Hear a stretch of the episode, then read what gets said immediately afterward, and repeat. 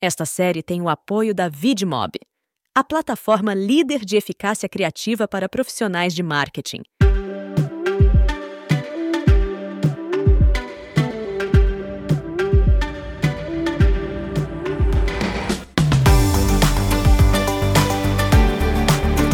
Olá pessoal, nós somos o Instituto For Tomorrow e estamos de volta com uma das séries mais esperadas e comentadas do nosso calendário. Na real, a gente está de volta, né? Depois de um super período aí de uma lacuna que entristeceu muito a gente de ficar fora do ar, mas precisamos passar aí por uma obra no estúdio devido aí a alguns incidentes que, que tivemos é, por aqui. Mas estamos de volta e a gente está de volta em altíssimo nível, porque a gente está iniciando agora a terceira temporada da série especial Intelligent Creative, desenvolvida em parceria com a VidMob. Sejam todos bem-vindos para quem está chegando pela primeira vez ao Tomorrowcast e você que já nos acompanha, fique à vontade para essa nova jornada onde iremos, em seis episódios, colocar a inteligência criativa em perspectiva. Eu sou o Camilo Barros. Eu sou a Camila Tabaque. E eu sou João Batista. E depois do imenso sucesso das temporadas anteriores, onde nós recebemos nomes tão importantes para a transformação digital e a cultura da indústria de comunicação e marketing, nós seguimos aqui nessa jornada falando muito do impacto da tecnologia no marketing, nas marcas, nos negócios e, logicamente, falando da inovação que está para acontecer. Bom, o propósito da VidMob, nossa parceira nessa série, é reforçar a criatividade através da tecnologia e ser o caminho mais rápido para criativos eficazes. E é nessa busca que trazemos nomes que têm utilizado a tecnologia para transformar a indústria e os seus mercados. E no episódio de hoje, abrindo essa temporada, vamos direto para esse amanhã que está chegando. Vou até saltar aqui com Hello Tomorrow. Recebemos aqui Luiz Fernando Guidorzi Head de Marketing e Comunicação da GWM. Olá, Luiz. Muito bem-vindo ao Tomorrowcast. Oi, pessoal. É, muito obrigado pelo convite. Feliz de estar aqui com vocês, estrear essa nova temporada e Hello Tomorrow. Começa bem, né, com Tomorrow aqui. Muito bom, muito bom. É, Luiz, então a gente estava até brincando, comentando um pouco antes da gente começar. A gente fala que o futuro é feito de pessoas e que antes da gente falar sobre qualquer assunto, né, a gente precisa falar sobre as pessoas que estão por trás de, de toda a história, de tudo que a gente está construindo. Então, quem é esse Luiz que está na fila do pão, né? Que é aquele que não está no LinkedIn? Boa pergunta. O Luiz que está na fila do pão é um recém-pai de duas meninas é, a Nina e a Julia, em dois meses, acabaram de nascer. É uma loucura, é uma loucura. Mas elas são maravilhosas, elas dormem a noite toda, não posso reclamar não. É, um Luiz, é, é, segundo me dizem, é um maluco por carros desde criança, que sabia todos os nomes de carro, caminhão, e, mas por outro lado nunca sonhou, nunca foi um objetivo, quero trabalhar com carros. As coisas acabaram acontecendo na minha vida é, por querer ou sem querer, pelo destino. E do nada também resolveu fazer publicidade, é, um pouco antes de fazer de, pra, de fazer vestibular e, e, sem querer também entrou no mundo automotivo e de lá não saiu mais. Mesmo um período que eu fiquei fora trabalhando em um, em um veículo, ou mesmo na agência, na época de agência também, eu consegui passar por várias, vários momentos de altos, mas sempre trabalhando com carro, que é uma coisa que eu sempre gostei. Mas esse é também um pouco do Luiz profissional, né? Acho que na fila do pão é o Luiz, como eu falei, é um pai de duas meninas, é um cara que é músico também, tem uma banda, banda sonora, sigam aí no, no, no Spotify, sonora com dois N's, músicas autorais brasileiras que cresceu em Santos, ouvindo Charlie Brown desde o começo, 42 anos, e que veio para São Paulo para estudar publicidade, formar em publicidade e acabei ficando. Faz 22 anos, 22 anos que eu tô aqui, então eu tô mais tempo aqui do que eu vivi em Santos. E tô aí, tô vivo, tô vivo, contente e agora escrevendo amanhã dentro da GWM, é, construindo uma história nova desde o começo, né? Em vez de entrar numa empresa já pronta e contar uma história, mais um capítulo de uma história, a gente está escrevendo uma história do zero. Então é, tá sendo uma baita experiência pra gente, uma baita lição e deve pensar num, num futuro mesmo, que vem para amanhã. Que bom. Tentar resumir aqui. Eu gosto dessa pergunta, porque olha, olha a riqueza que ela traz pro, pro nosso papo, né? A gente já descobre um monte de coisa aqui. Inclusive que é mais um interiorano. Que é mais um interiorano, que tá aqui para juntar com a Detalhe, gente. nasci em Ribeirão Preto. Mas, é que, ah, fui pra, mas é que fui para Santos muito cedo e Não, cresci lá. Temos dois Ribeirão Preto é aqui. Maravilhoso, hoje, então... maravilhoso. Só não vou falar de time de futebol porque não está numa boa fase, senão eu falaria também. o meu também não, então acho que a gente já Certamente tá indo bem estamos aqui. na mesma linha. Então vamos lá. Mas ó, nasce, nasce um, um, mercado ali que a gente já vai falar números e, e, que são gigantescos aqui, mas ao mesmo tempo nasce um pai de gêmeas, que é um baita desafio ali. Bom, que bacana. E assim, vamos falar de amanhã, vamos falar de futuro, né? Então, Luiz, já que você é um apaixonado por, por carros, por autos, e obviamente ali a sua, sua trajetória, né? A gente estava olhando no, no LinkedIn e aquilo que a gente conhece de fato ali, você passou por montadoras que a gente pode chamar aqui, montadoras de legado, né? Que, aquele mercado tradicional e tudo. E agora você está aí olhando para uma indústria que é o futuro desse negócio, que é o futuro da, da mobilidade, né? Acho que todo mundo aí os grandes países, tudo tem direcionado ali a, a questão do, da mobilidade, sobretudo elétrica, né, que é, que é essa indústria. E a gente vê esse mercado crescendo absurdamente, né? Tem, levantando alguns números aqui, não sei se, se estão corretos, você me corrige, por favor, aí, se eles forem diferentes, mas que é um mercado que cresceu 58% no mesmo período aqui do primeiro semestre em relação a 2022. A gente já tem aí é, em, entrada em circulação mais de, de 20 mil carros que, que estão aí rodando entre elétricos e híbridos e um volume de vendas que vem sendo brutal. Assim, quando a gente olha é, o, a venda da China até, né, que eu acho que é, é o berço aí dessa conversa que a gente vai ter, a gente vê ali esse número já com zeros a mais ali, né, de milhões de carros que foram emplacados agora no primeiro semestre, considerando carros elétricos. Isso até para trazer o João para conversa aqui, me lembra o verão de, do Algarve, aquelas grandes filas das pessoas tentando encontrar uma tomada para ligar o seu, seu veículo elétrico ali, que é isso, né? Uma indústria que cresce rápido, mas que necessita que tenha uma, uma preparação é, ainda maior de todo o ecossistema, né, de, do, do, que a gente tem visto ali. Então, só para a gente entrar nesse papo, melhor um especialista contar para a gente aí é, a complexidade e o potencial dessa indústria. Olha, a indústria automotiva ela é bem complexa, né? Quando a gente fala de Brasil, ela é complexa porque a gente tem muitos players no mercado já conhecidos mundialmente falando, inclusive alguns deles eu já tive o prazer de trabalhar porque são boas marcas, não posso negar isso mas que, queira ou não, ficaram muito presos no, no, no passado, no dia a dia, de, no, no, no, comodismo, se é que eu posso dizer assim.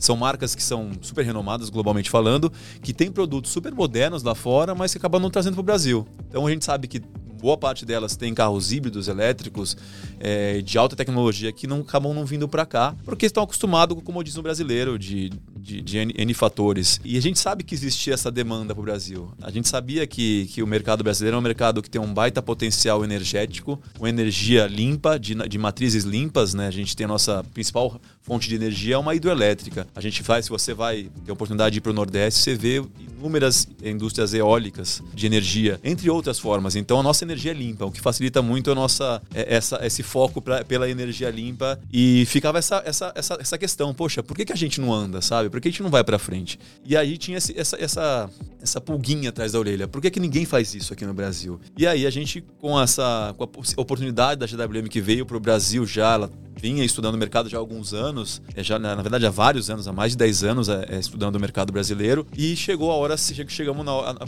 na teoria na hora certa, que é né, chegamos em dois, final de 2021, comecinho de 2022, para dar uma revolucionada nesse mercado. E a gente brinca que a gente, a gente brinca, no começo a gente brincava, mas agora a gente meio que virou uma, uma realidade de a gente ser uma autotech. Toda a tech que a gente conhece, quem conhece o mundo das startups, as techs são criadas para resolver algum problema, algum dilema que existe no mercado. Uma fintech para resolver algum problema no, no, no meio financeiro, uma martech para um problema de marketing e por aí vai. E a Autotech ela vem resolver um problema do mercado de mobilidade. E a gente via essa necessidade no mercado, do, do, tanto do consumidor não ter oportunidade, possibilidades, que se via muito é, ah, em 2000X a gente vai mudar, a gente vai produzir, a gente vai descarbonizar, não sei o que lá, em 2040, 2030, não sei quantos. Mas é possível fazer hoje. Por que, que não faz hoje? Entendeu? Então a gente resolveu essa brincadeira do Hello Tomorrow de trazer o amanhã hoje. De construir uma linha de produtos só de nova energia, só de carros eletrificados ou carros híbridos, híbridos plug-in ou elétricos, é, para o mercado que tem um baita potencial, com uma tecnologia que grande maioria desses carros de hoje você só vai você não vai ter, você vai ter esse tipo de tecnologia em carros de muito de um valor muito alto, é, acima de 600, 500, 600, 700 mil reais que aí foge da, da, da, da, acessibilidade das pessoas. Então a gente quis unir esse útil ao agradável, trazer produtos com baita tecnologia, com baita poder de, de conectividade, com segurança, com a nova energia para o mercado carente de novas marcas. Tem até uma, um papo que eu tive há uns meses atrás que ficou como título da matéria, né, da, da conversa, é o Brasil não precisa de novas montadoras. E, na verdade, o Brasil não precisa de novas montadoras. E, mas não é porque não precisa de diversidade de carros. Sim, a gente precisa, mas a gente não precisa de mais do mesmo. A gente precisa de empresas que tragam mobilidade, que tragam nova energia, que provoquem as pessoas a buscar o novo. E essa, esse crescimento que você falou é só a comprovação de que a gente estava certo. De que o Brasil não crescia nesse lado porque não tinha oportunidade. Porque você via um carro da concorrência custando é, é, híbrido elétrico, custando uma fortuna. E hoje, porque a gente entrou, a gente liderou esse negócio, todo mundo abaixou o preço para tentar competir com a gente. Então é, é, esse negócio, não é porque o Brasil não está pronto. Se a gente for analisar por esse lado, a gente pode até falar disso em algum outro momento é, a estrutura global acho que não está pronta para uma demanda gigantesca de carros elétricos, não é só o Brasil, mas a gente tem uma baita fonte energética limpa que pode dar esse suporte para a gente. E é uma questão de a gente se entender como é que funciona isso é, e começar a cada vez mais trazer mais produtos de formas acessíveis para o consumidor consiga entrar nesse mundo. Boa. E, mas agarrando exatamente nisso que você estava a falar, do, ou seja, também para quem não está, não está a ouvir, para quem nos está a ouvir, aliás, eh, e que não está tão dentro assim de o que é que é uma montadora, o que é que é um, um, um, veículo elétrico e o que é que isso envolve. Quando estamos a falar que vocês assumem este posicionamento, Autotech, como, como, como, como disseram agora, o que é que vocês estão a, a, querer afirmar com esta decisão? E, ou seja, o que é que está a evoluir no mercado global automobilístico que, que, que vos leva a pensar que o caminho é por aí? Olha, João, essa é uma, é uma, é uma pergunta até ampla e boa, porque quando a gente resolveu construir a, a GWM, no comecinho do, de 2022 e, e final de 2021, a gente sempre olhou é, é para o que acontecia no, no, no, mercado global, principalmente no mercado chinês, que hoje é o principal mercado dentro da eletrificação do mundo, mas também a gente começou a olhar o que, que essas outras empresas não faziam. Então a gente viu esse gap, esse espaço no mercado automotivo da eletrificação, mas a gente também viu que esse processo automotivo ele não depende só do produto. Ele depende de N outras coisas que, que, que, conectam nessa história, né? E aí, quando a gente fala de uma autotech, uma autotech não pode viver só de um produto. Ele tem que viver de uma nova experiência. Que, ou não, o nosso consumidor é o que vai dizer se, se você se vai comprar ou se o seu produto vai ser sucesso ou não. No fim do dia, quem vai dizer se o seu, se o seu produto é bom ou não é o seu cliente. Se ele for bom, maravilhoso. Só que se você não tiver um, um ecossistema que garanta que isso, o pós-venda dele, o pós-compra, seja bom também, não adianta o seu produto ser bom. Depois de um tempo ele vai e troca por uma outra marca. Então, quando a gente construiu essa história, a gente obviamente pegou e se inspirou em algumas outras marcas que é, é, são, tecno, são techs também, para fazer algumas coisas e também criar outras coisas que eram buracos na, no mercado. Então, por exemplo, a gente sabia que, que é importante ter uma rede de concessionárias, óbvio. Mas a gente também percebeu e, e, e, e descobriu que ter uma, uma rede de lojas em shopping é tão bom quanto. E isso não fere nenhuma regulamentação que a gente tem no Brasil. Então hoje a gente tem lojas concessionárias normais, concessionárias grandes, como qualquer outra de outra marca.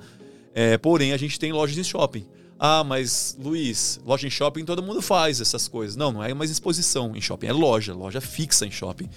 É, no Brasil todo, não é só em São Paulo, não é só no Rio, não é só no, no Brasília, é no Brasil todo que é o que? Dá a oportunidade dos consumidores ter uma outra experiência, de conhecer o produto num lugar que às vezes nem estava procurando pelo produto. Outra coisa que se fala muito de, de fazer, todo mundo fala, ah, jornada digital, não sei o quê, pô, vender carro digital. Todo mundo tentou fazer essa brincadeira de colocar o carro para vender digital. Algumas marcas até fizeram bem, outras não, tão, não tanto. A gente, todo nosso, todos os nossos carros, 100% dos nossos carros são vendidos digitalmente pelo Mercado Livre. Então, se você não entra no Mercado Livre para fazer a pré-compra, você não compra. Ah, mas Luiz, se você for na loja, se você for na loja, você ainda, ainda precisa passar no Mercado Livre para fazer essa pré-compra para reserva do carro. Então, a nossa jornada é toda digital. Tem alguns clientes nossos que a gente tem entrega em casa. A gente, foi, a gente foi achando alguns buracos no mercado e foi tentando fechar esses buracos. Então, a, a Mercado Livre, que é a compra 100%, 100 digital, entrega do carro em casa. Então, a gente teve casos em algum lugar do Brasil que o carro foi entregue 500 quilômetros longe da, da, da, concessionária. E se essa pessoa tiver algum problema com o carro, a gente vai buscar e vai levar de volta. A gente teve, a gente está na loja dos shoppings que eu comentei. A gente tem sistema de é, uma van que vai fazer a manutenção do carro na casa do, da pessoa. De novo, pode ser, pode ser perto, pode ser distante, dependendo do tamanho da complexidade da, da manutenção. É, entre outras coisas que a gente foi criando, foi desenvolvendo, que tem feito um super sucesso. Uma outra coisa que eu acabei de lembrar agora a gente construiu, está montando centros de distribuição do carro para facilitar a entrega. Coisas que a gente vê aonde isso? Em varejo. Então, quando você vê, poxa, qual, por que, que não faz isso? Porque ninguém nunca pensou em fazer isso, ou porque, talvez por alguma complexidade que deu preguiça, sei lá. A gente pegou e montou, todos os nossos dealers, todos os estados têm um centro de distribuição, ou estão, estão estamos construindo isso nesse momento, que aí faz com que o carro seja entregue para o consumidor a partir do momento que ele está lá, e no máximo 24 horas. Então a gente cria um bolsão de carros, então se eu comprei meu carro, no máximo em 24 horas seu carro está entregue. Entendeu? Então você promete, você, você ter uma jornada rápida, como você espera quando você está comprando uma coisa. Ainda mais uma coisa que é um, tem um valor alto e normalmente é muito, muito desejo. Então quando a pessoa cria essa história, fala: Caraca, eu quero meu carro amanhã. Então seu carro vai estar tá aqui amanhã. Então são coisas que a gente está construindo. Obviamente não tem muita coisa que eu falei. Algumas estão prontas, outras estão em desenvolvimento, porque é uma empresa nova. A gente está um ano no Brasil. A gente fez até muita coisa para esse um ano mas são coisas que têm uma sua complexidade. Então, pode ser que você que comprou o carro e não chegou em, uma, em um dia, em uma semana, estamos nos estruturando para que isso aconteça em bem breve. Em alguns lugares isso já está acontecendo. E você está falando de tudo isso, né? E até mencionou é, como, por exemplo, é, mesmo é, a questão da entrega, né, ou, ou mesmo a questão de ter uma loja no shopping, que já são comuns em outros mercados, mas não são comuns no mercado de, de auto. O que mais de desafio que pensar de uma outra forma propõe, né, que construção de parcerias que não são parcerias normalmente é, estabelecidas com o mercado é, de automóveis, né? Outros stakeholders, outros, é, enfim, é, outra formação, inclusive, de equipe. Você né? Não, não, normalmente a gente olha muito para trazer pessoas que são do próprio mercado, que já estão acostumadas com o mercado, né? Então. É, e uma indústria super estigmatizada, né? Super, super, super. É engraçado porque quando acabei passando pelos três, pelos três lados da, da, da, publicidade do marketing. Eu fui agência, fui veículo e fui cliente. A maior parte do tempo eu fui, acabei sendo, sendo cliente, mas eu tive a oportunidade de passar pelos três lados. E todo lugar que eu. Principalmente quando eu fui para um veículo, fui para uma tech, fiquei quatro anos e meio numa tech, sempre tinha essa história, né? Poxa, mais altos? Nossa, por que que, por que, que primeiro, primeiro, por que, que você tá indo? Depois é como é que você veio. Então tem, tem acho que é, é, é meio normal isso. Tem essa porque automotivo tem uma, esse mundo automotivo é muito old school, ele é muito cabeça fechada nesse faço altos, faço altos e, e tenho que saber o que eu tô fazendo e só olho pro meu mundo.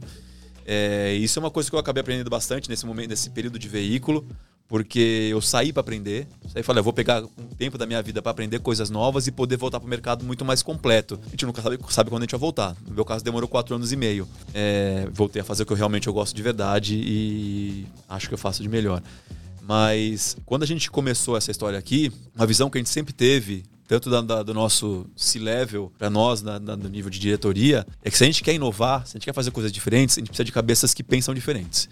Então, uma coisa que eu sempre tive na minha cabeça, isso mesmo antes de, de, de eu ter ido para o veículo, eu sempre tentei criar é, equipes, times. É, que fossem diversos. É, mesmo antes de se falar em diversidade, acho que diversidade em, em, em diferentes formas, não só é, do que se fala hoje.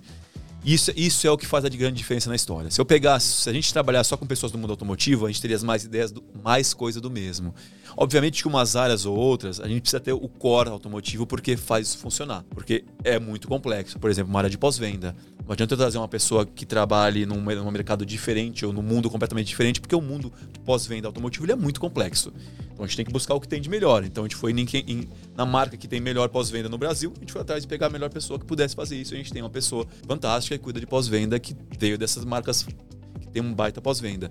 Mas quando a gente montou o, o, o nosso time de, de, de marketing e comunicação, o objetivo é ter diversidade. E não focar em automotivo. Eu sei, tenho sim, temos sim pessoas que trabalham, que foram do mundo automotivo no nosso time, de outras marcas, mas temos pessoas que foram, foram, por exemplo, de seguradora, pessoas que foram de veículo, pessoas que foram de mundos, de app. A gente pode até falar daqui a pouco sobre a comunidade GWM, que foi uma coisa que apareceu do nada. A gente não acreditava e tá super funcionando. Acho que é até um tema legal da gente falar. Mas que se não fosse essas pessoas, acho que um terço das coisas. Um terço foi generoso. Talvez dois terços das coisas que a gente criou até agora, marketing ou fora de marketing, não teriam acontecido. Porque são pessoas que não têm aquela. É, se poluição é a palavra certa, mas aquele, aquela visão única de que para vender o carro eu preciso abaixar o preço e fazer uma oferta. Sabe? Existem formas de você criar, de você fazer isso, você criar valor pelo seu produto. Acho que vai ser. A gente não tem é, vontade nenhuma de ser conhecido como a marca mais barata de eletrificados do Brasil. Não. Nosso caminho é outro. Nosso caminho é mostrar os pilares do nosso produto, a qualidade do nosso produto. E isso só se faz com uma cabeça diversa, com pessoas com um time diverso para ter ideias inovadoras e continuar. Porque também não pode parar, né? Não adianta você ter 10 ideias inovadoras para dar tudo isso que a gente comentou e depois parar por ali, sabe? A gente tem que ter uma, uma manter essa roda girando e para isso a gente precisa de pessoas que tenham cabeças fora do mundo automotivo para poder fazer isso.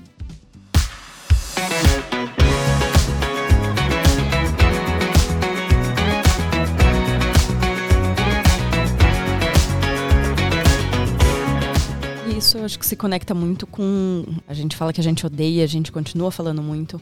É, da palavra propósito, né? E o que você está colocando, é, eu acho que se conecta muito com realmente a definição e reestabelecer como é que a gente olha para isso. Acho que tem, óbvio, que um desafio que é uma marca vinda da China com um mercado já consolidado muito grande lá, com, né, com é, com consumidores que conhecem muito bem é, a marca. Quando a gente vem para o Brasil, tem um desafio, acredito, de realmente desse posicionamento, de contar essa história, de contar essa narrativa. E ao mesmo tempo, uma marca que está muito conectada com uma visão de mundo, que é uma visão que a gente está cada vez mais preocupado, com uma visão de futuro, né? com, uma, é, com um olhar principalmente, né, não só das, das novas gerações, mas com um olhar que a gente tem aí vindo de uma semana que a gente foi a 40 graus e caiu a 14 em São Paulo, é, cada vez mais preocupados com para onde é que esse mundo está indo. Como é que a gente equilibra, né, todo esse contexto de história de marca, mercado novo, propósito, novos produtos, posicionamento de produto é, dentro do, do mercado brasileiro, que é o que a gente está falando, tá recebendo muito bem né, os carros híbridos ou é, os carros elétricos, mas que é um mercado novo, que é um mercado que a gente está começando realmente a ganhar sua potência agora.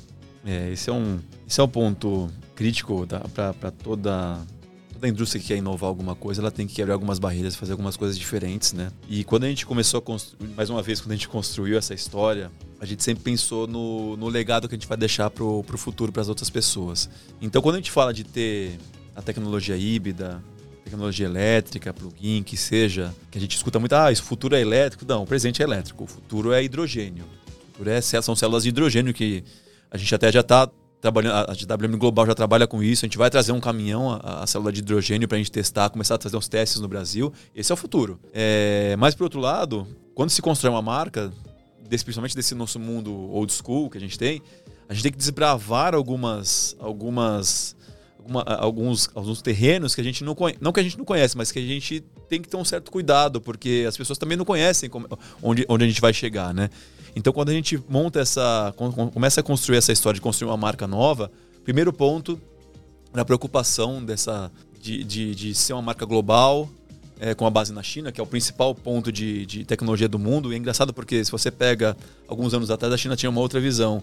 Hoje, devido a gaming e outras coisas, a China tem uma mega visão, é, é reconhecimento sobre, de tecnologia. Então a gente faz muito essa, essa, essa associação com a marca essa tecnologia que vem desse, desse principal centro global de tecnologia.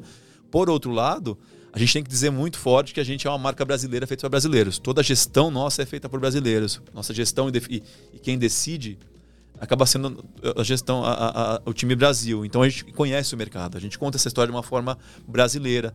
E, a gente tem essa autonomia do nosso, do nosso headquarters, da nossa matriz. Então, nossa marca no Brasil, que a gente usa azul, preto branco, é só no Brasil. Agora a gente está indo para o mercado na América Latina com, essa, com, essa, com esse branding também.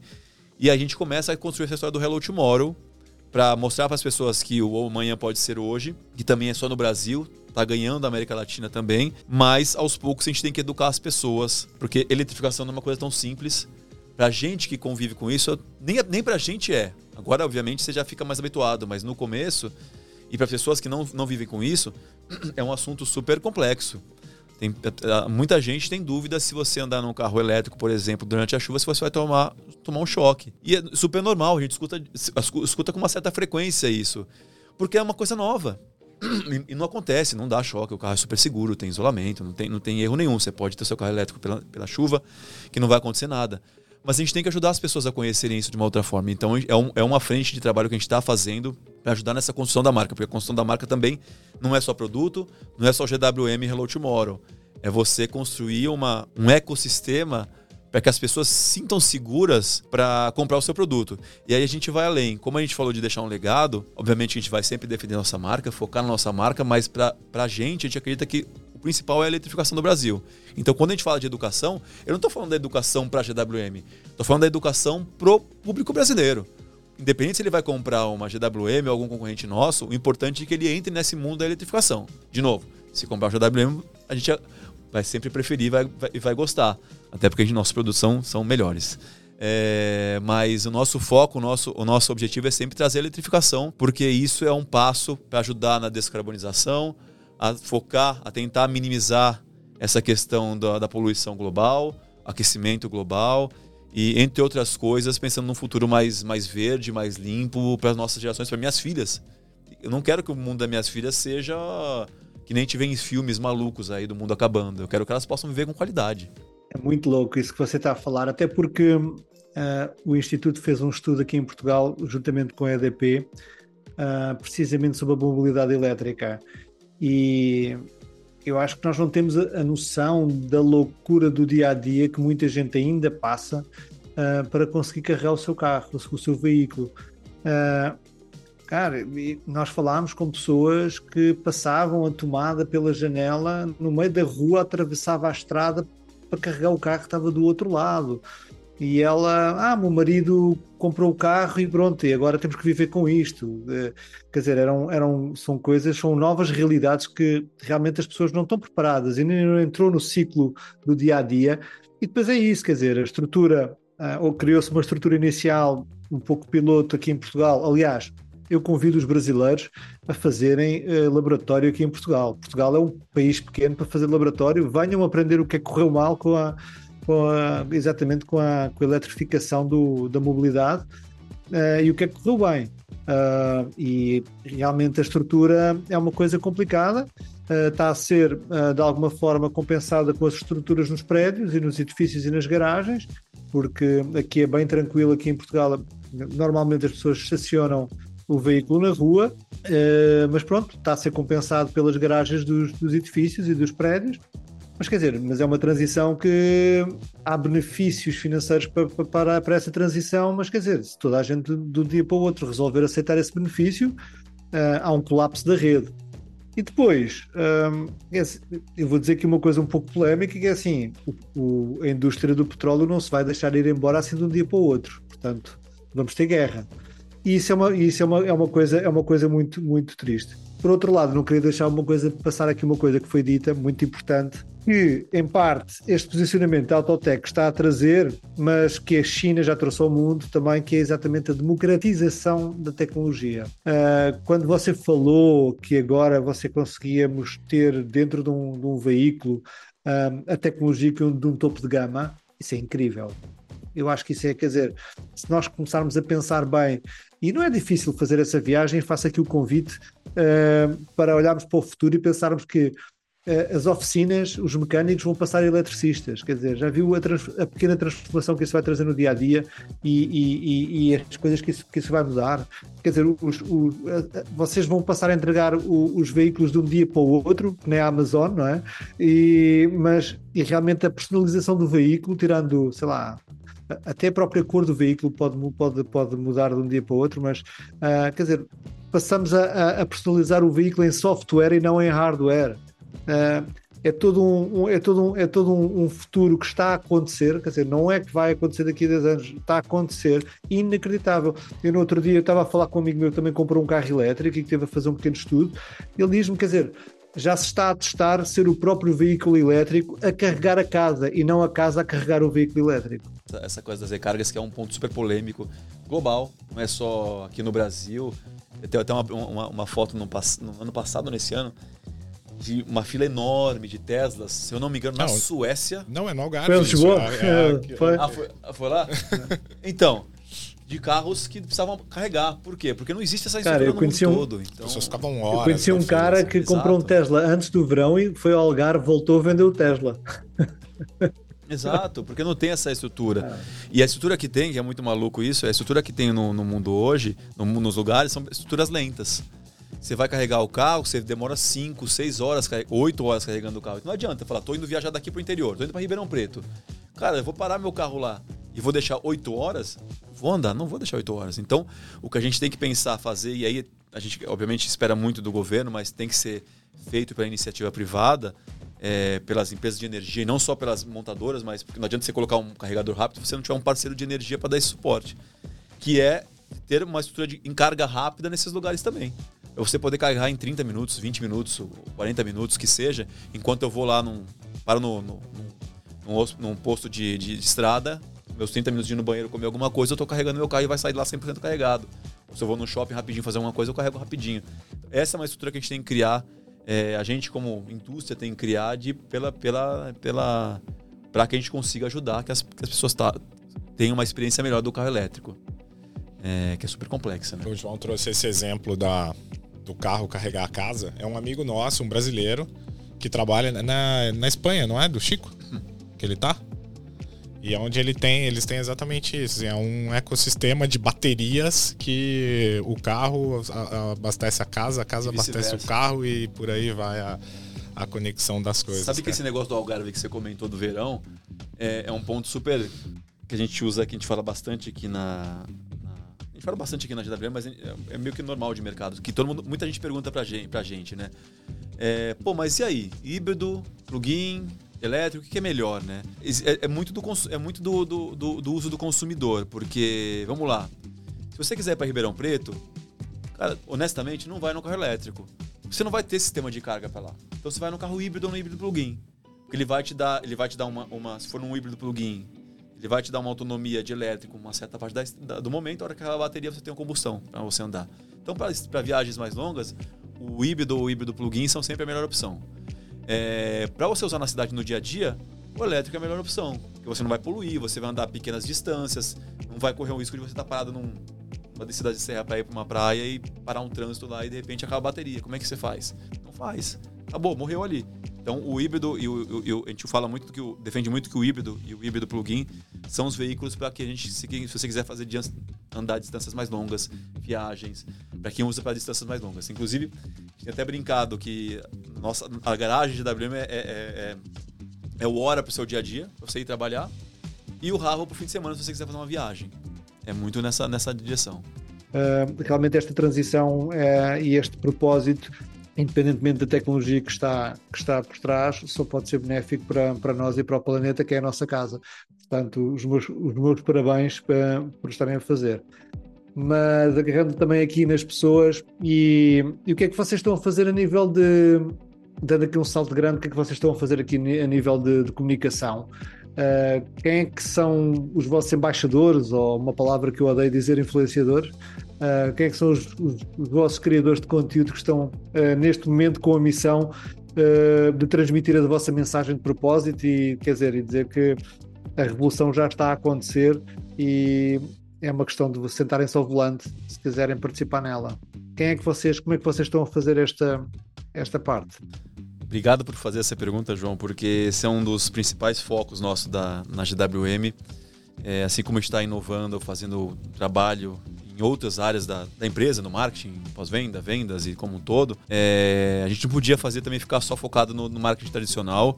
Obviamente que é importante ter um mix correto, a gente não, não, deixa de fazer nenhum meio de comunicação, porque é importante estar em todos, na, na, na frequência e no tamanho certo. Mas a gente descobriu muito que as pessoas, muitas das pessoas compram pessoas antes de comprar marcas, né? Então a gente criou, a gente, tá, a gente tem uma, uma estrutura que a gente está desenvolvendo, ainda não está 100% pronta, que é um, uma pirâmide de, de influência que a gente construiu para a gente, né? Então a gente começou, a gente tem nossos parceiros, ou influenciadores, ou embaixadores, embaixadores, acho que está mais para parceiros e influenciadores, é, para diversos, diversos focos de trabalho. Então a gente começou no ano passado com a Loki, que foi nosso primeiro é, influenciador ou, ou, brand partner, né, parceiro de marca. É, por quê? Porque ele é um música é um dos territórios da GWM. Ele é um baita músico conhecido globalmente, focado, é, obviamente, na música eletrônica, mas que entende muito de tecnologia. É um cara que está sempre inovando, fazendo parcerias com diversos tipos, estilos. É um cara que tem sustentabilidade na cabeça com o instituto dele. É um cara também que tem é, é, muito focado em família. Então a Loki foi uma combinação perfeita que a gente começou no ano passado. Ele nos ajuda a começar a construir essa história do Hello Tomorrow. É, Bem-vindo ao Amanhã Hoje, tanto ele quanto a, a, esposa dele, a Romana, que foram os principais protagonistas da campanha do, do lançamento do Ravel, inclusive com a Romana dirigindo. Não porque a gente queria fazer, por, não, simplesmente por colocar a, a, mulher dele para dirigir, mas porque é como eles andam de carro, a esposa, a Romana que dirige o carro para ele, é, quando eles estão juntos. É, e obviamente porque empoderamento feminino é extremamente importante também no mundo automotivo. Tirar essa, essa, essa cara de que só homem dirige, só homem compra carro, muito pelo contrário. É, esse é um ponto importante. Então a Loco começou com essa construção de história, é, que vem com a gente até agora e vai, se, se, Deus quiser, vai continuar com a gente por mais algum tempo a construir essa, essa história da GWM como um todo. Há, poucas, há poucos meses a gente anunciou nossa segunda grande influenciadora, embaixadora, que é a Juliette, que todos devem conhecer. E a Juliette a gente vai usar de uma forma super particular, não sei se todo mundo conhece, mas sabe da história da Juliette, mas ela veio de família de, de mecânicos. Pa, o pai e, e os irmãos são mecânicos. Então ela cresceu numa oficina. Então a gente vai criar essa. A gente falou bastante aqui de educação. E a, Juli, a Juliette vai ser nossa embaixadora ou embaixatriz da educação. A gente vai criar uma websérie dela respondendo para as pessoas essas dúvidas sobre a eletrificação. Eu brinquei aqui, falei dessa da, da, da, da, dúvida sobre a chuva, do choque, mas tem N outras dúvidas, mais focadas em produtos, do tipo qual a diferença de um carro híbrido para um carro elétrico, quanto tempo demora para carregar um carro elétrico, é, ou pergunta se eu tomo choque carregando o carro, coisas assim, diversos tipos de perguntas. E ela vai explicar isso da forma dela de falar. Então vai ser um. A gente vai, obviamente, vai ter um roteiro para ela saber o que, como ela organizar, mas é da forma dela falar. Então ela vai ser nossa embaixadora da eletrificação, da educação da eletrificação. Então gente, é, é um segundo ponto. A gente vai ter outras linhas de influenciadores, de embaixadores, de acordo com os nossos territórios. Então a gente vai ter um embaixador que em breve vai ser anunciado, ou embaixadora, de, sobre, que fala de esportes, é, um que fala de viagens, um de ESG e um de que, fa, que fala a voz do cliente. Mas todos esses, ah, mas esporte pode ser qualquer coisa, é, viagem pode ser qualquer coisa. Tudo isso vai ser focado pelas lentes da GWM. Então, quando a gente fala de esportes, poxa, qual é o esporte que é visto pela, na, pela lente da, da GWM ou pela lente do produto que a gente estiver falando? Quando a gente fala de viagem, poxa, pela lente da GWM, qual é a viagem? Então, quando a gente fala, por exemplo, quando a gente fala de Ravel, é, pela lente da GWM, a viagem é uma escapada de fim de semana. Uma ida para praia, uma ida para montanha, uma escapada para você ir num restaurante diferente em São Paulo, ou no Rio, ou qualquer que seja o lugar que você esteja. As escapadas, então, são, por exemplo, as lentes da, da do Ravel da GWM nesse momento. Então, a gente tem que pegar pessoas que combinem com essa história. Aí, então, como eu falei, a gente, tem, a gente vai ter, além disso, uma pessoa que fala de SG, todo mundo certamente conhece. Na verdade, todo mundo conhece todo, todas essas pessoas, que eu não posso falar ainda, mas em breve vocês vão conhecer, ah. vocês vão saber. Mas também acho que, é e aí conecta com a questão da comunidade, a gente vai ter uma pessoa que vai falar, que vai é, é, conduzir a voz do cliente. Porque é uma pessoa famosa, é, que comprou o nosso carro antes da gente saber que ela tinha. É, sem, sem avisar a gente. Ela foi numa loja, se informou, se informou da, da marca, foi na loja, comprou o carro e depois entrou em contato com a gente. Sou cliente de vocês tal. É, e a gente, pô, já que ela teve esse processo, nada, nada mais, mais legal do que ela ser a voz do cliente. E onde isso conecta? A gente tem um aplicativo chamado MyGWM. E quando a gente recebeu essa informação do time chinês, pô, na China tem um aplicativo, MyGWM e tal, vamos criar uma comunidade no Brasil. Todo mundo do escritório falou: esquece. Aqui nós temos Instagram, temos Facebook, temos WhatsApp, temos todas essas coisas. Para que que eu vou fazer uma comunidade nova num lugar que ninguém conhece, baixar um aplicativo? Poxa, quem já trabalhou com um aplicativo sabe o quão complexo é fazer uma pessoa baixar e manter ela no aplicativo. Beleza, fala, tá bom, mas vamos ver. Vamos fazer esse negócio, porque eles estão puxando bastante a gente fazer isso, vamos testar. Aí, de repente, num, num, treinamento de produto que a gente fez no começo desse ano, a gente soltou esse aplicativo para os vendedores começarem a se habituar, ver como é que funcionava. E, de repente, os clientes, alguns clientes que foram os early adopters, os primeiros que compraram, começaram a entrar no aplicativo. E de repente, essa comunidade virou uma loucura, porque a gente está falando, hoje tem mais, se não me engano, 5 mil pessoas entre é, vendedores ou embaixadores, que a gente chama nossos vendedores embaixadores, ou clientes da marca ou amantes da marca, que diariamente postam foto do carro, dicas do carro. Ah, meu carro tá com esse negócio, como é que eu faço?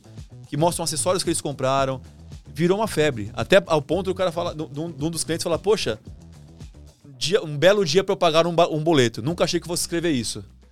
Então essa comunidade criou uma coisa muito forte. E, a, e, essa pessoa que a gente vai ser a nossa voz do consumidor, ela vai trabalhar para fazer conexões de contar um pouco dessa história dessas pessoas também para trazer o lado humano. Nesse, a gente brincou aqui da, de quem é você na, na, na fila, do, fila do pão. É, pô, quem, são essas pessoas que comparam, com, compraram o Rava ou compraram o Hora no futuro? Por que, que elas compraram esses carros? E essa comunidade no aplicativo tá, é, é para isso. A gente, não, a gente não faz divulgação de nada, a gente não faz oferta de nada. Se tem alguma ação específica, a gente menciona lá, mas a gente não é para vender. A gente até a gente alinha com os nossos embaixadores. Não façam merchandising no negócio, porque não é para isso. É para eles falarem o que eles quiserem. Então já tem, tem foto de concorrente nosso no nosso aplicativo. Eu falo, ah, olha isso aqui, pô, isso aqui é mais legal nisso, mas é pior nisso. Tá tudo certo. É a casa deles. E virou uma febre. Sabe? É uma coisa que não era proposital e acabou super funcionando. E aí esses influenciadores vão conectando com essas histórias. No caso dessa do, da voz do cliente, ajuda a gente a contar essa história do, da comunidade.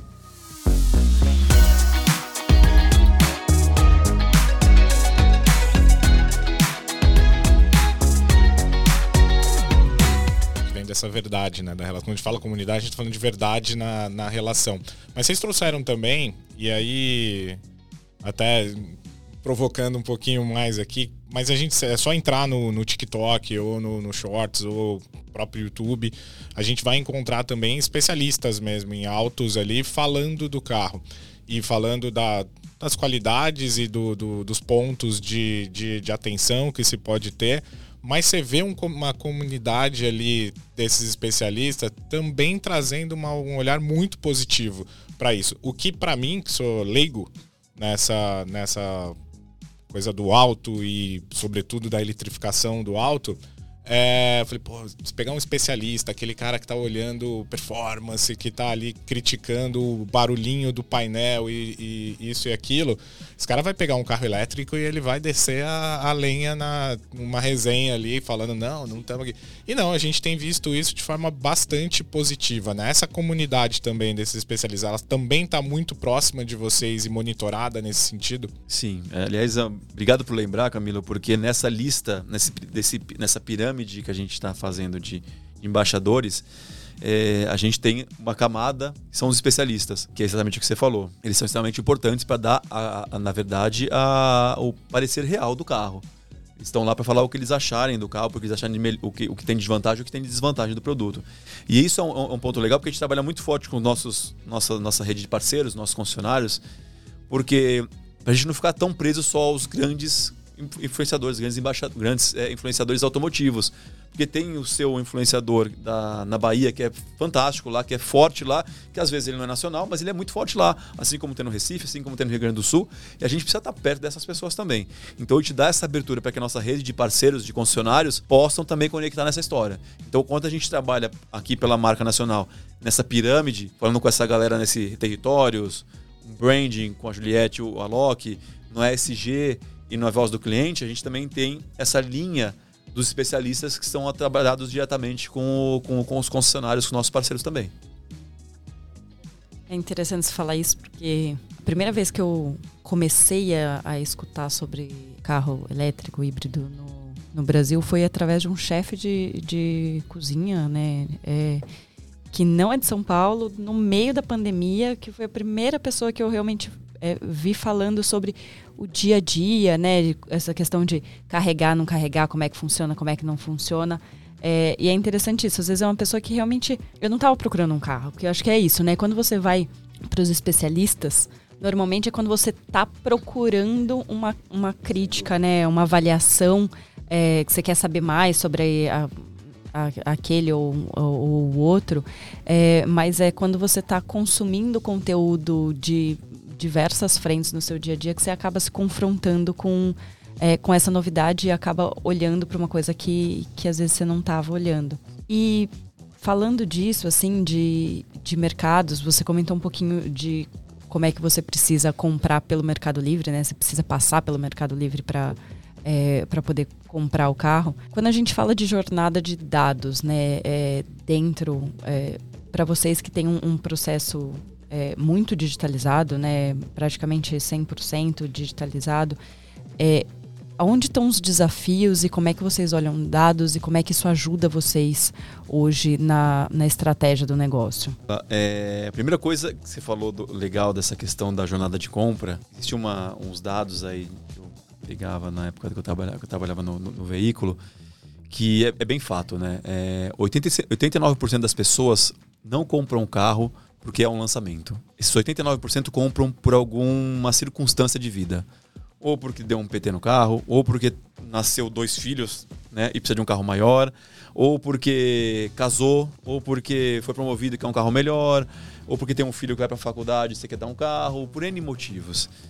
E, e, por isso que é importante a gente estar sempre falando com essas pessoas. Porque quando essa, quando essa oportunidade aparecer, você tem que estar na cabeça delas. E aí entra essa conexão, pô, de estar no shopping, que às vezes ela não sabe se tá, se, poxa, tem um negócio novo, posso comprar ou não posso comprar, e tá, na, tá numa, numa dessas circunstâncias. Acho que isso é uma, é uma coisa que a gente tenta trazer bastante nas formas de comunicar e com esses pontos de contato digitais ou pela, ou pela loja no shopping ou pelo Mercado Livre ou por algumas ações. Em relação a essa questão do, do, dos dados, é, obviamente sempre trabalhando em cima do que a LGPD nos permite, isso acaba facilitando muito o nosso processo de você ter uma visão geral do que está acontecendo com, com todos os, os compradores, você ter uma gestão melhor dessas pessoas é, saber se elas estão com algum problema, como é que eu consigo ajudá-las de uma forma mais assertiva. Se elas estão felizes, como é que eu continuo mantendo elas felizes. Se elas estão com algum problema, como é que eu consigo resolver. Então, esse é um, é um ponto muito importante. A comunidade nos ajuda muito também. É, porque essa comunidade, esse aplicativo nosso, ele, obviamente a gente falou muito da comunidade, mas ele também é um aplicativo que ajuda você a controlar várias coisas do carro.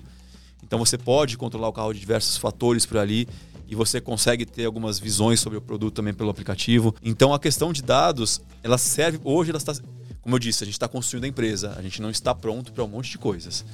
É, nesse momento a gente está construindo nosso programa, nosso processo de CRM, inteligência de dados para poder ser o mais assertivo possível para chegar a um ponto de eu criar um modelo preditivo de saber, poxa, quando esse cliente está, ou esse cliente, ou esse prospect está pronto para comprar um carro, para trocar um carro, ou para se ele está mais próximo de um Rava, ou de um Hora, de um X ou Y, qualquer que seja o produto. Então isso é uma coisa que a gente está construindo. Hoje os nossos dados eles são muito mais focados em, em saber, entender um pouco melhor como são os nossos consumidores, é, como eles estão e como é que a gente pode ser, ser o mais assertivo relação a tratá-los nesse primeiro momento de pós-venda. Hoje estão, estão.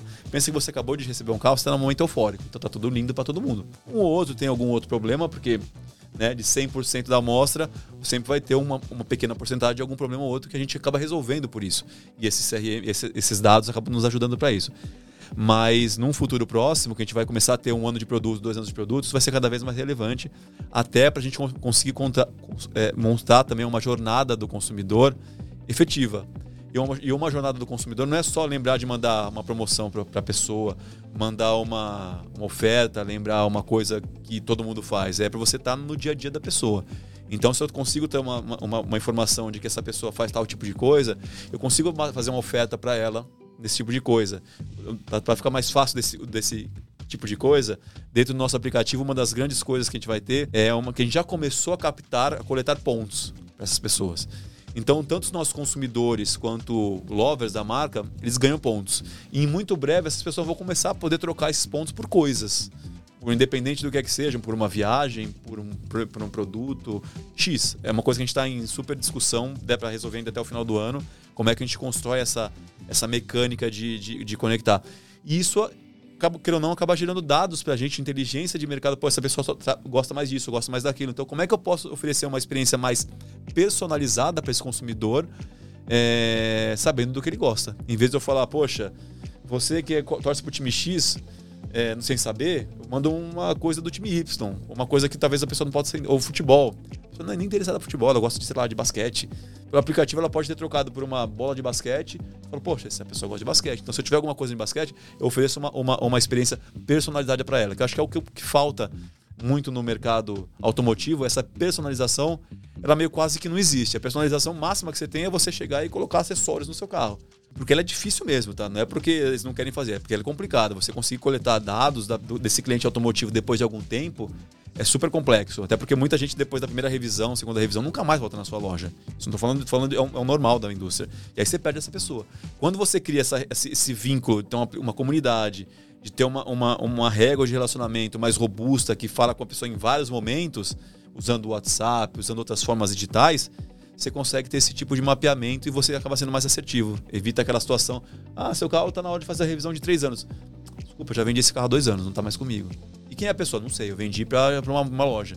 E aí você, você, você, esquece, você nunca mais vai achar essa pessoa. Então quando você tem essa coisa personalizada e você cria uma jornada que faça sentido, a pessoa fica na sua marca e você consegue ganhar mais um fã, digamos assim, da, da, da do que você está fazendo. Eu imagino que com toda essa tecnologia, tanto na, na captação de dados por essa jornada que você está comentando, é, a gente chega numa conectividade onde você sabe o que está acontecendo com aquele carro de uma maneira quase que preditiva, né? E poder estar tá fazendo essa, esse olhar. E essa captação de dados leva muito a essa questão que a gente fala muito aqui, que é a maior intimidade que, que se pode ter com o consumidor nessa relação. Como a Camila trouxe e pegando esse olhar também, vocês têm utilizado de estratégias de, de marketing que também fogem do, do padrão da indústria e, e, e, se assemelhando aí a outros, outras formas de comunicar e trazendo novas formas de comunicar, como você mesmo elencou ali. Na hora que você estava descrevendo ali o porquê do Autotech, você trouxe o termo de Martech. É, como você, como gestor de marketing, liderando essa companhia que olha diferente para o mercado e que está tomando decisões diferentes do mercado tem usado as Martechs e as tecnologias para orientar a sua tomada de decisão? Olha, a primeira coisa que, que a gente tenta trazer ao máximo, e até foi uma discussão que a gente teve, que eu tive com, tivemos no time, né, na, umas semanas atrás, é a questão de que a gente precisa testar coisas. É, para a gente fazer coisas é, darem certo, a gente precisa errar bastante. E e é uma política ou uma cabeça muito boa que a gente tem dentro da GWM, principalmente no nosso time de, de, de marketing e comunicação, que é a vontade e a disponibilidade de testar. Claro, como eu disse, estamos começando uma empresa, a gente tem muita coisa para fazer, então tem muitos testes que a gente tem uma certa limitação, porque falta algum sistema tá pronto, falta o time tá mais robusto, falta algumas coisas. Mas é, é, é, é uma, é o primeiro ponto, é testar sempre. Então, o que a gente pode testar a gente, a gente põe na rua e vê se funciona ou se não funciona. A gente está tá fazendo agora uma, uma campanha que a gente chama de Shop and Drive, que é de test drive, que test drive é a coisa mais fundamental do nosso produto. A partir do momento que a pessoa entra no, no, no Rava H6, dirige o carro, é, ela pode até não comprar. Gostou por alguma coisa e tudo bem, ninguém não, não precisa ser unânime uma, uma história. Mas no mínimo ela sai de lá encantada com conectividade, tecnologia e tudo que o carro tem. Então a gente precisa levar as pessoas para o test drive, precisa levar as pessoas para dirigirem quem não, fez essa, não teve essa oportunidade. E a gente testou, a gente testou a, a, a, a essa ação da, do Shopping Drive no fim de semana passada e encontramos alguns gaps na, na ação. Pegamos o fim de semana, não foi tão bom como a gente imaginava. Pegamos na segunda-feira, discutimos, ajustamos esses, esses, esses, esses gaps e, e relançamos com esse ajuste para esse fim de semana. Vai funcionar? Não sei, vou descobrir durante o fim de semana. A gente acredita que agora o, a dor, a fricção que estava acontecendo ali, a gente tirou para não acontecer agora. Vamos ver se vai funcionar. Se não funcionar, aprendemos que talvez esse, formato de shopping drive não seja melhor, a gente tem que ajustar para uma outra forma. Se funcionar, beleza, resolveu, fazemos mais vezes ou evoluímos. Então esse é o primeiro ponto, testar. É a primeira coisa que, que eu aprendi também na, no meu, meu, meu momento de, de tech, de veículo, que a gente tem que testar o máximo que a gente puder. Outra coisa é tentar inovar no que as pessoas, o que os outros fazem mais do mesmo. É, é muito fácil você pegar e falar, vamos fazer uma oferta, baixar um preço de um carro e fazer o carro ser vendido com X mil reais de desconto. Mas existem formas mais inteligentes de fazer isso. Esse do Shopping Drive é, é, uma, é, uma, é, uma, é, um, é um exemplo. Uma outra coisa que a gente falou bastante aqui dos influenciadores é, é uma forma diferente de você fazer um tipo de comunicação. Em vez de eu pôr todo o meu dinheiro num tipo de canal para fazer awareness, como todo mundo faz, de patrocinar um tipo de esporte, como todo mundo faz, eu consigo usar o melhor de cada uma dessas pessoas para que elas contem as suas histórias de formas reais, de formas verídicas. Porque todos esses, esses, esses parceiros que a gente está pegando são pessoas que têm uma conexão assim é, mais próxima ou real com a marca. A gente não quer pegar uma pessoa X que vai estar tá lá dois meses com o carro e depois dos dois meses, ah, não gosto mais desse carro, não, só queria trocar o carro por causa do dinheiro. Não está acontecendo isso com a Loki, não está acontecendo isso com, com, com, a Juliette e nem acreditamos, pelo que a gente conheceu dos outros, que não vai acontecer também. Então, essa verdade sendo contada de outras formas por outras pessoas. Então, como é que a gente inova nesse tipo de comunicação, nesse tipo de contato entre o consumidor, entre a marca e o consumidor? Deixar de ser uma comunicação, uma via, para ter a comunicação de duas vias o influenciador fala, ele também é respondido. Assim como a gente também, quando a gente está na comunicação, a gente fala, a gente também é respondido nessa, nessa comunica nesse diálogo, se é que eu posso dizer assim. Então, isso é uma outra coisa que a gente quis trazer, é, que a gente está não, não, não, criando, mas tendo como um foco principal, como, como, como uma parte de, de, de inovar uma forma de comunicação. Entre outras coisas que a gente acaba fazendo na parte de experiência do produto, de muitas coisas é, eu acabei comentando da, da questão da loja no shopping, que você traz uma experiência diferenciada, você não, você não é tudo pensando na comunidade da comunidade na, na comodidade do consumidor. Você não precisa levar ele até a sua marca, é você ir até ele. Então a gente usa muito essa, essa estratégia de levar a marca até as pessoas com uma forma diferente de falar com elas. Independente, e, e sempre de uma forma de, obviamente, desse diálogo, ir de volta, e não fazer com que elas venham até a gente é, numa loja ou num evento tal, é, é tentar chegar o mais próximos dela, próximo delas. Então, indo tentar fazer uma comunicação diferente do que a gente está fazendo para trazer valor para o pro produto, já que é um produto que tem um monte de inovação de tecnologia. E, e essa cabeça do test and learn, de testar e aprender, é, acho que é, é extremamente importante, crucial. Se você quer chegar num ponto de inovação, é só assim que você vai conseguir fazer. E que tendências é que você enxerga a médio prazo relacionadas com o marketing em termos de tecnologia? Quais é que são os conceitos ou tipos de tecnologia que mudarão ainda mais a dinâmica da estrutura que temos estado aqui a falar em relação à gestão? Que tendências é que são essas? Boa pergunta, João. Acho que sempre, sempre quando me fazem pergunta do, do de futuro, é... não sou um futurologista, é... mas eu lembro muito de uma frase que o Bezos falou, não sei quando, algum momento, quando ele talvez quando ele estava criando a, a Amazon, sei lá quanto tempo atrás, que ele falava, talvez eu não repita a frase exatamente como ele falou, mas querendo dizer do tipo é, é não não tente prever o futuro, sabe? Tente descobrir as coisas que não vão mudar no futuro, as coisas que você consegue ajustar que vão ser as mesmas. Então, é, o que ele quis dizer é que não adianta ele, ele, ele queria trazer uma forma diferente de consumo, em vez de pensar, como é que as pessoas iam consumir as coisas, uma forma diferente de consumir, que foi a, que foi que ele fez, acabou fazendo a Amazon. Então, eu realmente não sei o que vai ser a tendência do futuro. A gente vê muito, a gente fala muito, tem se falado muito de, de inteligência artificial, dos chat GPT, N coisas assim, que são importantes, são fundamentais. Eu não sei até que ponto isso vai ser uma, uma febre que vai mudar o mundo e tem evoluções, é, ou se vai ser só uma febre que vai passar depois. É, isso eu não sei te dizer. Obviamente que a gente está sempre olhando para o que está acontecendo para se adaptar nisso. Então, obviamente que a gente olha para a inteligência artificial para ver como isso se conecta. E quando, quando eu falei de modelos preditivos, de como eu faço uma venda mais assertiva, mais eficiente, é usando inteligência artificial, obviamente. Ou pelo um chat GPT, ou por, por dados mesmo, por uma inteligência de dados, para me facilitar essa, esse processo. Mas eu acredito que cada vez mais é, a voz do consumidor, independente se vai ser inteligência, inteligência artificial, é, o que quer que seja, é, cada vez mais a voz e a, e a, e a e, e, o consumidor vão ser importantes no processo de compra de alguma coisa, independente se é carro, se é produto, se é bem, sei lá, qualquer coisa.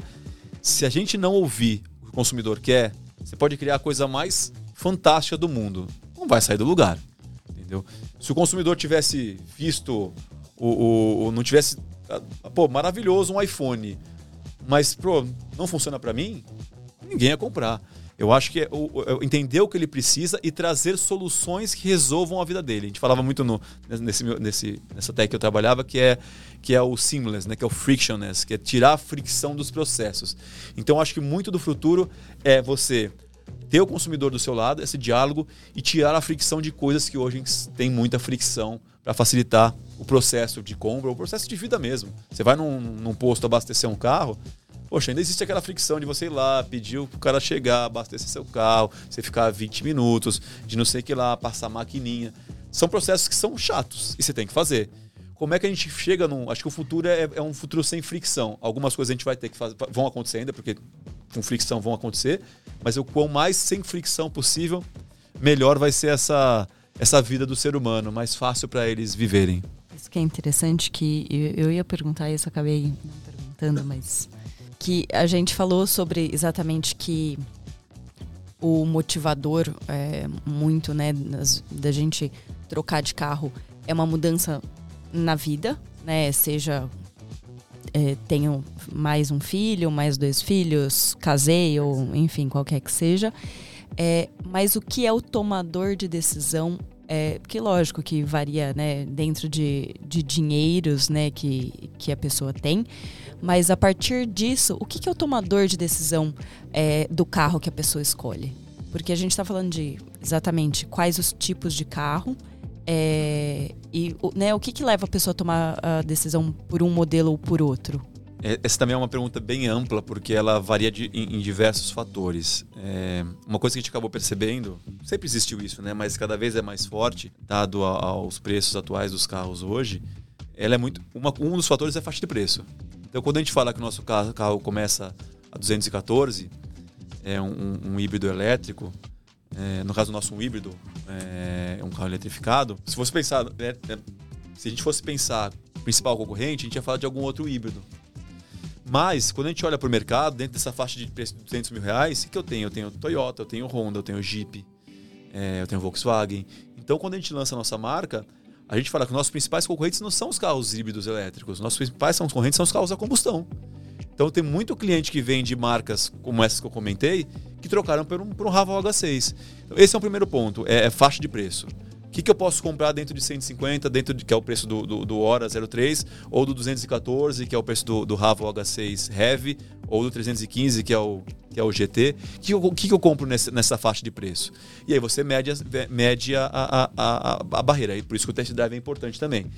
Acho que um outro fator também é o modo de uso do carro, obviamente. Como você usa o carro, para que, que você usa o carro, se você precisa de um carro de mais espaço, se você precisa de um carro mais é, é, é alto, se você precisa de um carro mais potente, do seu trabalho. Então, esses são fatores importantes também. E outra coisa, voltando a falar do propósito que você tem de vida, né? Se você é uma pessoa que é ligada à sustentabilidade, a esse tipo de coisa, você vai muito pensar numa nova energia. Se você pensa em gerações futuras, você vai para um outro lado também. Se você pensa, se você é uma pessoa que gosta de esportividade, de carro esportivo, você pode pegar um carro elétrico. Vai ser fantástico, ele tem um torque fantástico, mas não é um carro que vai ter barulho você gosta de um carro esportivo que, quer, que quer barulho de, de, escapamento, você vai andar num carro de V8, num carro esportivo é, é, é que, que, que, você quiser. Mas é muito, do, do de, é muito pessoal. Por isso, quando a gente fala de, de pessoas, de, de saber, de estar com as pessoas, é muito isso. É saber como é que as pessoas se comportam, como é que elas, é, é, o que, que elas escolhem, o que é melhor para elas e não o que é melhor para a gente. Eu não quero vender o Ravel porque é melhor para a gente. Eu quero vender o Ravel porque é melhor para ela naquele momento sabe? E para o futuro dela e, pro, e, e, por aí vai. Então, pessoas é extremamente importante, é, é, são quem mandam. Elas vão mandar, elas vão mandar na jornada como um todo, independente se é na hora da compra, na decisão da compra. E aí você tem que estar tá sabendo quais são esses propósitos, os estilos de vida de cada um delas e, e tentar se, se acomodar de forma verdadeira para que elas possam comprar o seu produto. Muito bom. Eu ia perguntar o que que é, te inspirava e fazia com que você. É, né, o, que fazia com que você estivesse olhando à frente, mas acho que você já respondeu quando traz esse olhar que é exatamente olhar o consumidor, é, prestar atenção e, e, trabalhar nesse, nesse processo de tirar a fricção do, é, do nosso dia a dia, né? E aí, com isso, acho que a gente chega ao fim, infelizmente, dessa conversa com certeza acho que tem muitos insights aqui. Eu já, como sempre, anotei todos os meus. Já ficam várias, várias inspirações aqui para depois, para a gente colocar em prática. E obrigado, Luiz. Obrigado por estar com a gente em mais um episódio. Eu que agradeço a vocês, prazerzaço estar aqui com vocês. Contem comigo se vocês precisarem, tamo, tamo junto. E hello tomorrow, né? Hello, Hello tomorrow. tomorrow. Bom, esse foi o primeiro episódio da nossa terceira temporada da série especial Intelligent Creative, desenvolvida em parceria com a Vidmob. Continue nos acompanhando nos principais agregadores de áudio e nas redes sociais do Instituto for Tomorrow. Um grande abraço e até o próximo episódio. O melhor lugar para falar hello tomorrow é Institute for Tomorrow. Muito bom. Intelligent Creative Series, presented by VidMob.